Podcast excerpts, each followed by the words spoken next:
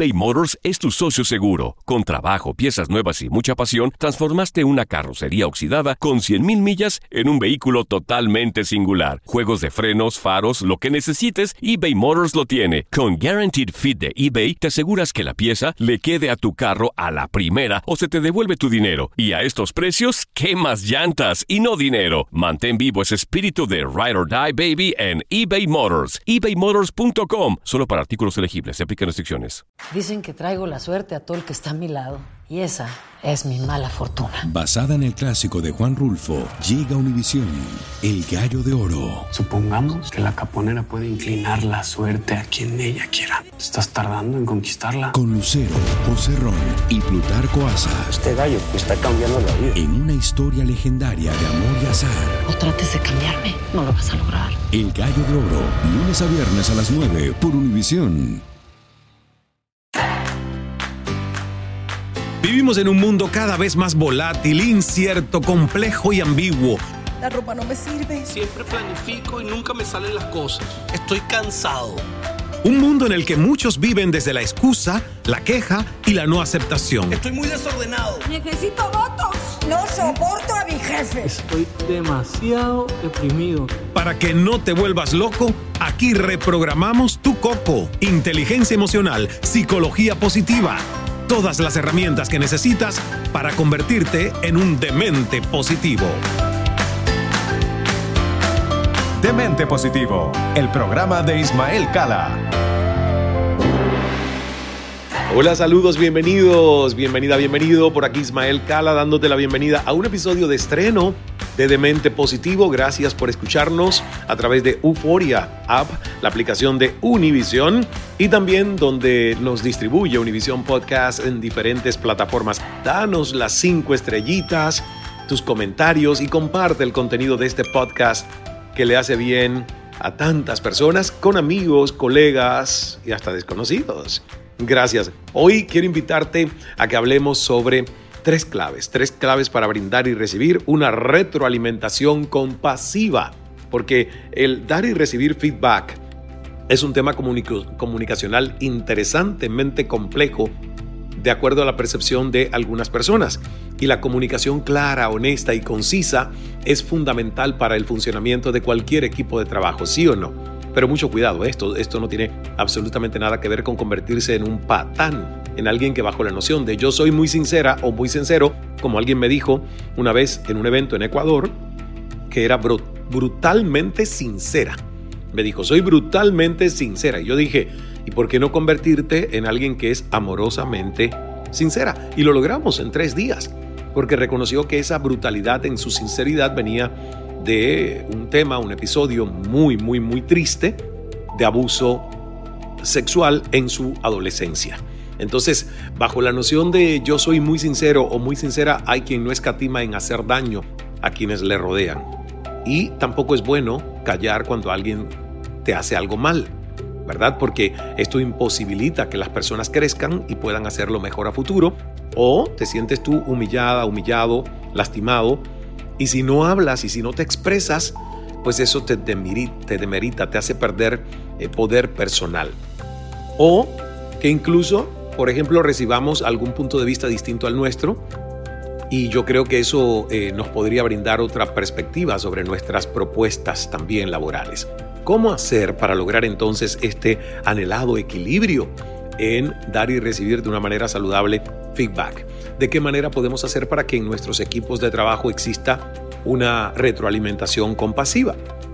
Presta atención a estos tres puntos en los que he intentado resumir las bases de este tipo de comunicación. El primero es eleva tu presencia. Eleva tu presencia. O sea, si tú estás dirigiendo una reunión o si te toca hacer una presentación frente a tu equipo de trabajo, es importante que trabajes en tu tono de voz. Exprésate con un tono que todos puedan captar en la sala. Y por otro lado, evita disculparte por dar tu punto de vista de manera clara y precisa. Clara, concisa, precisa. Esto le va a dar más impulso a tu presentación y te mostrará como alguien más seguro de sí mismo.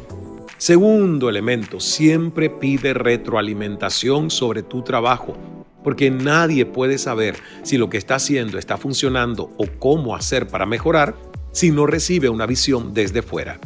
Si es a ti a quien se lo piden, ten en cuenta que siempre se recalca de primero lo que está bien y luego se hacen las observaciones correspondientes.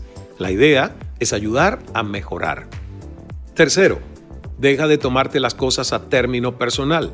Cuando se trata de recibir críticas, es verdad que algunas pueden ser pesadas, en especial cuando hemos puesto un gran esfuerzo en nuestros proyectos. Pero si descartamos esas pocas ocasiones en las que nos lanzan un comentario pasivo-agresivo o con mucho veneno, es importante entonces que comprendamos que las críticas objetivas, verdaderas, se tratan de nuestro trabajo, no de quiénes somos como personas.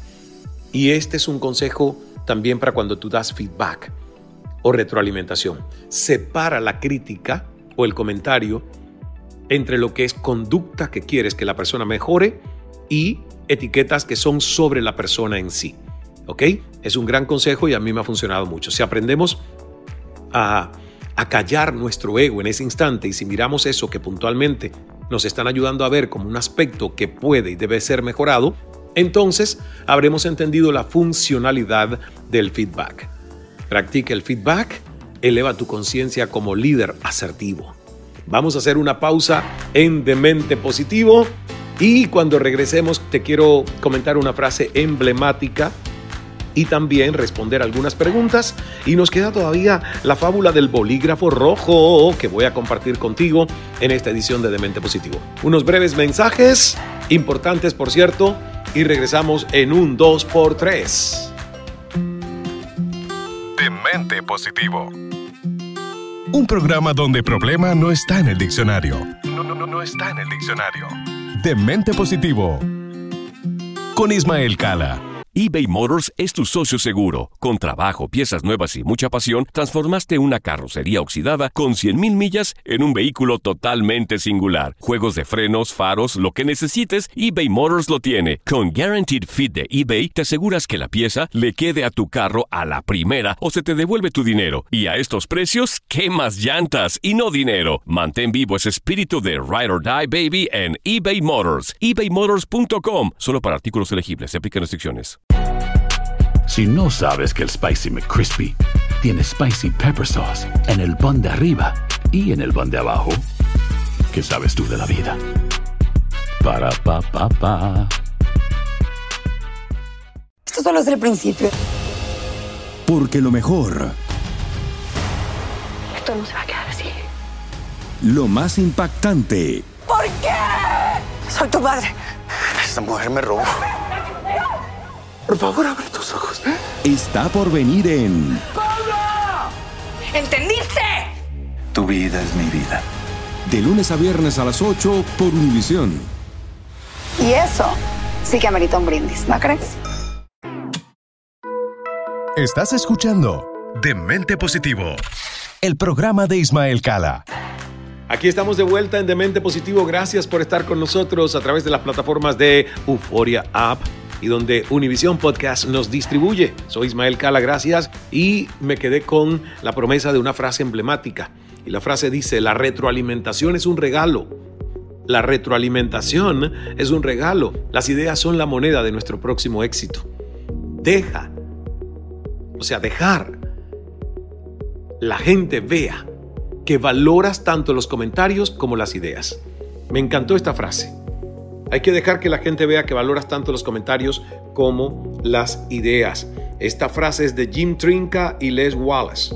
Y se las quiero repetir porque la verdad que vale la pena que la repitamos.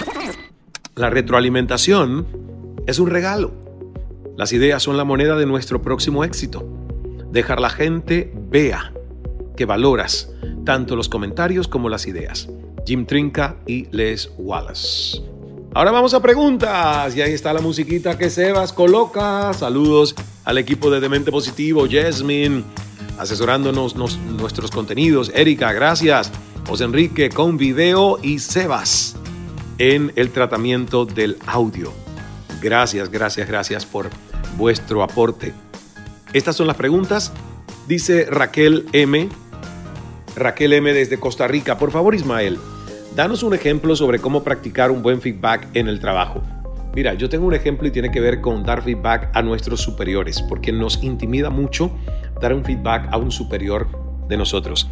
Y lo que te puedo garantizar es que cuando lo das desde el amor, Raquel, hasta tus jefes lo aceptan de buena manera. Entonces, el feedback que te quiero dar o el ejemplo es cómo le tuve que decir a una jefa, usted no me grite, por favor. ¿Y cómo di el feedback? Bueno, pues fue algo particular.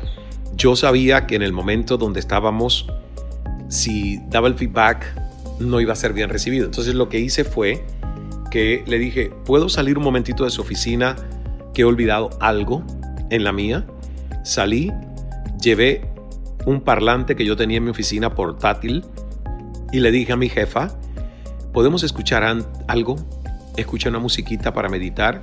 Le dije, Vamos a cerrar los ojos suavemente, deme solo dos minutos. Cierre sus ojos, relájese, inhalamos juntos, exhalamos juntos, inhalamos juntos, ah, exhalamos juntos. Vuelve a abrir tus ojos. Y yo le dije, en un estado mucho más relajado como este, usted podrá entender que yo le quiero pedir un favor. Y de hecho no creo que sea un favor, creo que es casi una condición para que yo pueda seguir trabajando bajo su liderazgo. Ella me dice, ¿qué, qué pasó? le digo que usted me grita. Y yo sé que no es únicamente a mí, por lo tanto sé que no es personal.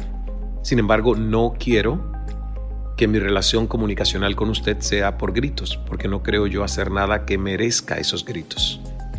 Ella se puso pálida, no lo veía venir. Le dije, usted es una gran líder, Usted es una líder a quien yo admiro y respeto, y sus gritos me hacen perderle admiración y respeto. Pero además yo sé que usted tiene la capacidad de entender que eso no le añade fuerza a su liderazgo, sino que quizás le quita fuerza por admiración. Fíjate que utilicé el feedback en modo sándwich. La elogié, critiqué constructivamente lo que quiero que mejore y terminé con un elogio confiando en su potencial de mejora. Entonces, gracias por esta pregunta, porque sirve para aquellas personas que no se atreven no solo a dar un buen feedback en el trabajo, sino mucho menos dárselo a alguien que es un superior a ellos. Y tenemos que aprender a hacerlo. Muy bien, cambio de música. Ahí está Aníbal Gutiérrez, vive en Londres y su pregunta llega desde London, England. Y dice, ¿cómo reaccionar cuando recibimos un feedback con el que no se... Ah, Ok, ¿cómo reaccionar cuando recibimos un feedback con el que se nos está faltando el respeto? Aníbal, muy buena pregunta. Mira, mi sugerencia, Aníbal, es que, en primer lugar, no te tomes nada personal. Uno de los cuatro acuerdos de don Miguel Ruiz, no te tomes nada personal. Yo sé que es complejo porque a veces nos tomamos las cosas personales, pero, pero no te lo tomes personal. Entonces, cuando escuches el insulto, cuando escuches el agravio, respira. Respira para que no te salga la rabia. Porque hay una canción cubana de Beatriz Márquez que dice, no me grites, que no hay por eso más razón en lo que dices. No, no, no me grites. A mí me encanta esa canción. Y yo siempre me la recuerdo cuando subo el tono.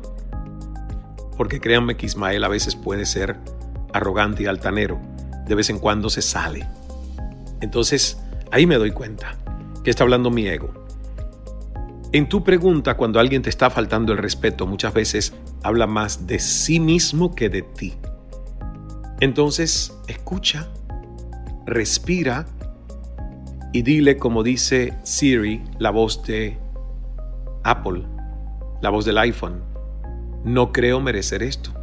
Creo que usted está utilizando un calificativo demasiado absoluto para calificarme como persona y no mi conducta puntual de un evento. Le pido por favor, o te pido por favor, que usemos lenguaje no violento, que nos refiramos a los hechos, necesidades no cubiertas, sentir de esos hechos en ti y que me hagas una solicitud abierta, no violenta, si quieres que yo cambie algo con relación a mi comportamiento hacia ti. Es lo que yo haría, Aníbal. Gracias por tu pregunta. Cambio de música. Ay, pero qué buena está esta música. Con sabor a Venezuela. Luis Ochoa, desde Venezuela.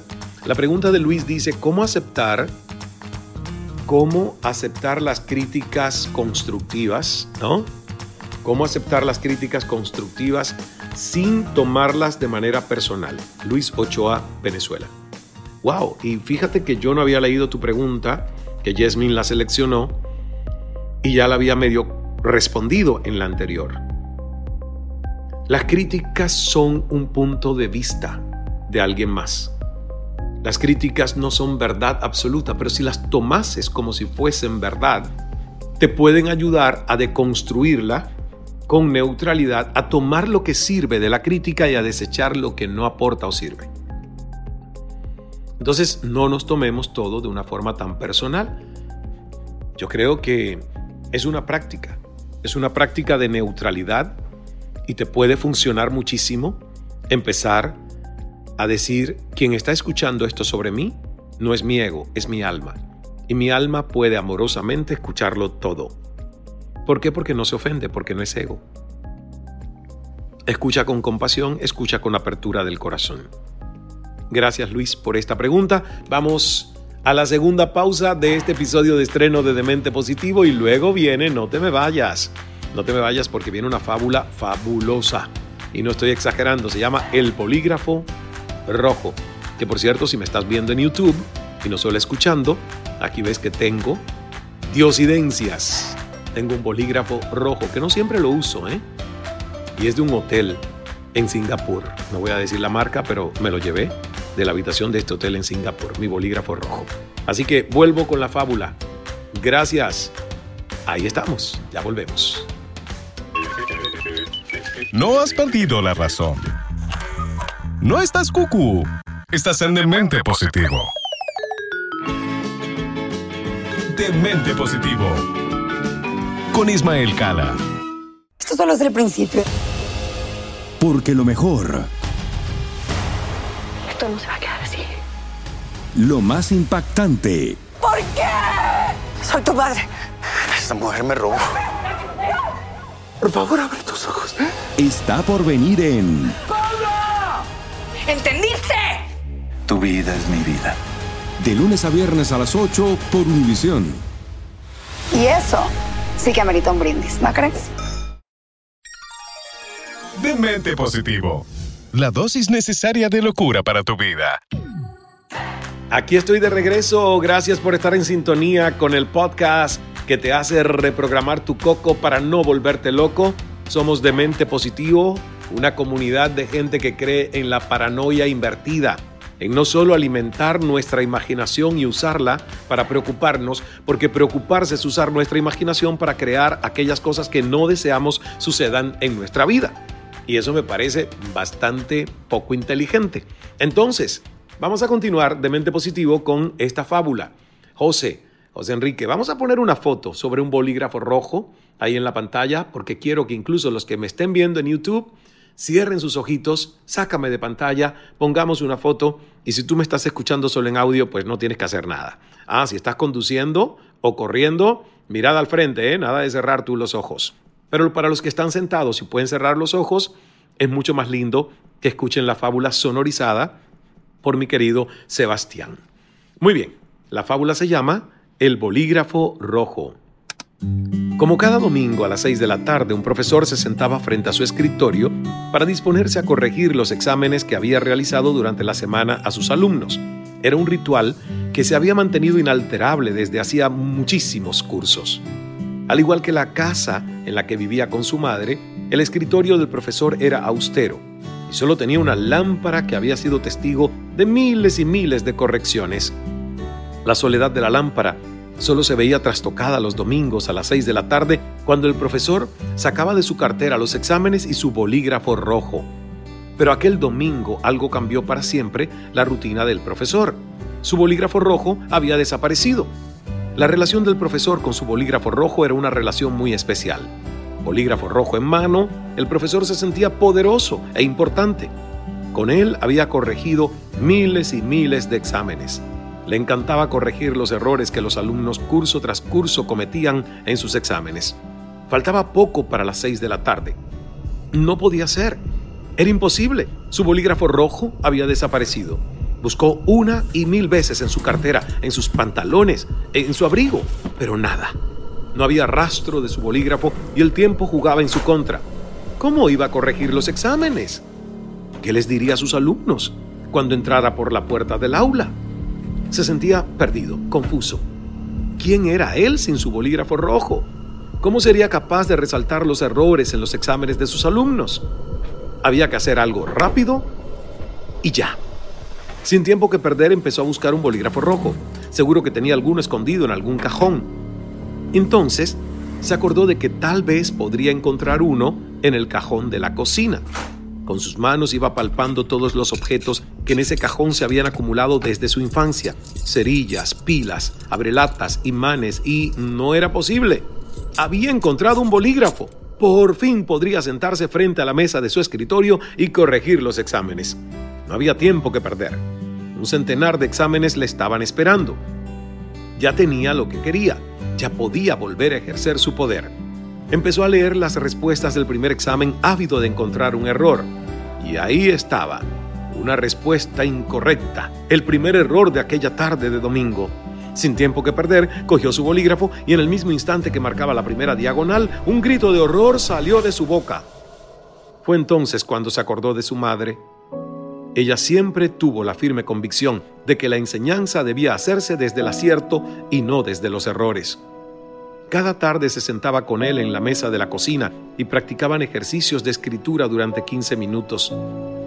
Cuando su hijo acababa los ejercicios, su madre cogía el bolígrafo verde del cajón de la cocina y rodeaba con un círculo todos los aciertos que había cometido su hijo.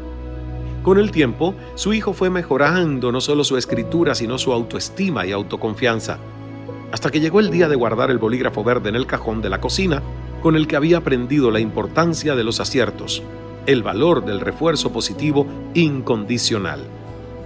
El profesor agarró con fuerza el bolígrafo verde, con el que su madre le enseñó a valorar los ciertos por encima de los errores, y se dispuso a seguir leyendo el primer examen de la tarde.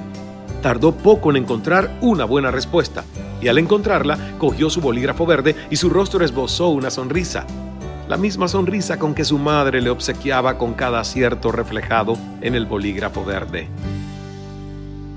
Qué linda historia. Qué moraleja, ¿verdad?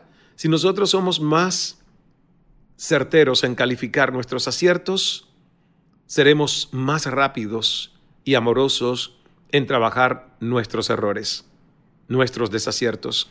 Usa más tu bolígrafo verde, usa menos tu bolígrafo rojo. Me encantó esta fábula que se llama El bolígrafo rojo y mis recomendaciones para ya ir terminando nuestro podcast. A veces nos estamos enfocando en hacerle ver a las personas las cosas que quisieran corregir, las cosas que hicieron aparentemente mal solamente, cuando lo ideal es realmente ayudarlas a ver su potencial de mejora. Y para eso tienes que también usar el bolígrafo verde, señalar los aciertos. Por eso la técnica, la técnica del sándwich es maravillosa para dar feedback o retroalimentación. No te enfocas únicamente en lo que la persona va a mejorar, te enfocas en dar un elogio sincero en lo que ya es un acierto, una característica de su personalidad que quieres resaltar. Luego, señalas con el bolígrafo rojo lo que quieres que mejore y luego vuelves a usar el bolígrafo verde en hacer un, elogio sincero sobre el potencial y tu confianza en que esa persona tiene el potencial para mejorar y llegar a su nueva conducta, a su nuevo estándar. Porque realmente nadie quisiera equivocarse, pero todos somos seres humanos. Nadie es perfecto. Y tengamos la humildad suficiente como para enseñar o para dar nuestro punto de vista desde la bondad y desde el amor. Ante un comentario inapropiado, cuida tus palabras, evita caer en el juego del otro. Recuerda, recuerda que hay que reconocer cuando el otro te está señalando algo que probablemente has tu pasado por alto y esa es la manera correcta de aprender y mejorar. Y siempre sé amable. No sabemos, no sabemos las historias de vida de los demás. Yo pienso que aunque es inevitable tener pensamientos que juzgan a las personas, porque siempre llegan, por favor recordemos que siempre hay maneras amorosas de comunicar las cosas sin lastimar ni ofender. Espero que este podcast haya sido de mucha utilidad. Creo que es un tema relevante porque a todos nos toca decir lo que no nos gusta de alguien o lo que se puede mejorar en alguien. Y estas tres claves para brindar y recibir una retroalimentación compasiva pueden mantenerte en paz, en armonía, evitarte rollos innecesarios y sobre todo sufrimientos. Fluir para no sufrir. Mi más reciente libro, si no lo tienes, escúchalo en audiolibro, cómpralo en digital o también en físico. Y ya puedes encontrarlo si vives en Europa en todas las librerías de España de la mano de Sello Diana de Grupo Planeta. Así que lo puedes encontrar en España. En octubre del 16 al 21 estaré, el 18 en Sevilla, el 19, perdón, perdón, voy a rectificar. El 17 en Barcelona, el 18 en Sevilla y el 20 en Madrid. En mis redes sociales tienen toda la información, son eventos gratuitos, capacidad, cupos limitados, así que espero que estés, si eres de los que vives en Europa, que estés allí conmigo acompañándome. Soy Ismael Cala, gracias por escucharme, gracias por verme. Somos todos de mentes positivos y nos vemos en el próximo episodio. Te espero aquí en el Cala Center en un próximo evento presencial, sea Cala Speaking Academy o el Diplomado de Meditación y Mindfulness. Así que, o quizás en diciembre, en nuestro seminario de dos días, Manifiesta tu Destino, donde juntos vamos a diseñar el año 2023 como el mejor año de nuestras vidas hasta este momento. Saludos de mentes, nos vemos. Dios es amor, hagas el milagro. Hasta el próximo episodio. Cambia tu vida con Demente Positivo, el programa de Ismael Cala. Soy afortunado. Qué productivo he sido hoy. Estoy enamorada. Estoy muy contento. Creo en el amor. Qué buena estoy. Es nuestra actitud la que lo define todo. Demente Positivo, el programa de Ismael Cala.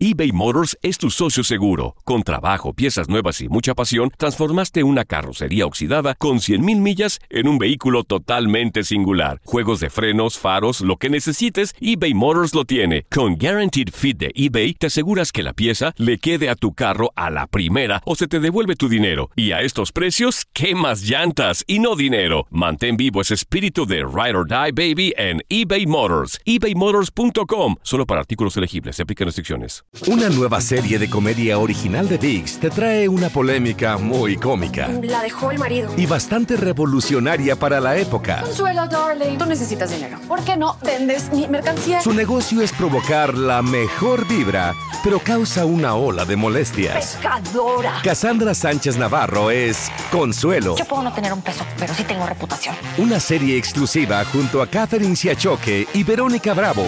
Disponible ya en la app de VIX. Dame dos.